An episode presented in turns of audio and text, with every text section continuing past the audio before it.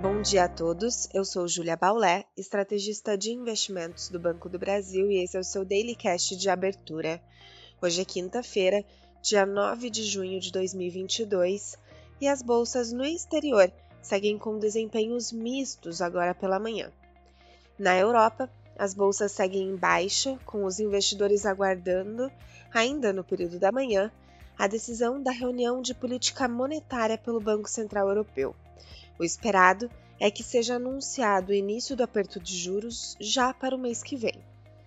Nos Estados Unidos, os futuros de Nova York apresentam ganhos modestos após as quedas ontem, mas os investidores seguem cautelosos e avaliando novos dados em torno da atividade e inflação.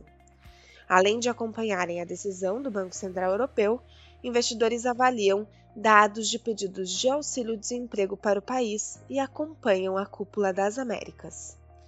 Na Ásia, bolsas fecharam majoritariamente em queda, com informações de novas restrições em Xangai. Apesar disso, também foi divulgada a balança comercial do país, que veio muito bem. O dado ajuda a melhorar o sentimento de uma reação mais forte da economia do país nesse momento de reabertura pós-lockdowns.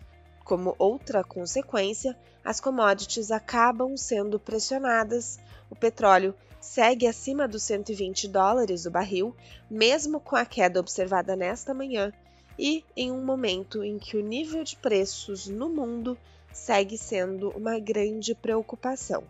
No Brasil não é diferente. A redução dos preços dos combustíveis segue sendo a pauta de destaque nos noticiários. Em nota ontem à noite, a Petrobras relacionou um conjunto de fatores altistas para os preços dos combustíveis no segundo semestre deste ano, e o comunicado deve causar reação no mercado financeiro. A empresa ainda alertou para o risco de desabastecimento no Brasil se deixarem de acompanhar os preços internacionais da commodity. Já na agenda política, o projeto de limitação do ICMS deve ser votado na segunda-feira que vem pelo Senado. Ainda na agenda de indicadores econômicos, hoje teremos a divulgação do IPCA fechado de maio.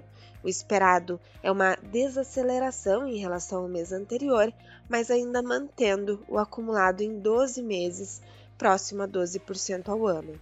Se vier um dado mais fraco, deve reforçar mais um único aumento de 50 pontos base da Selic na semana que vem.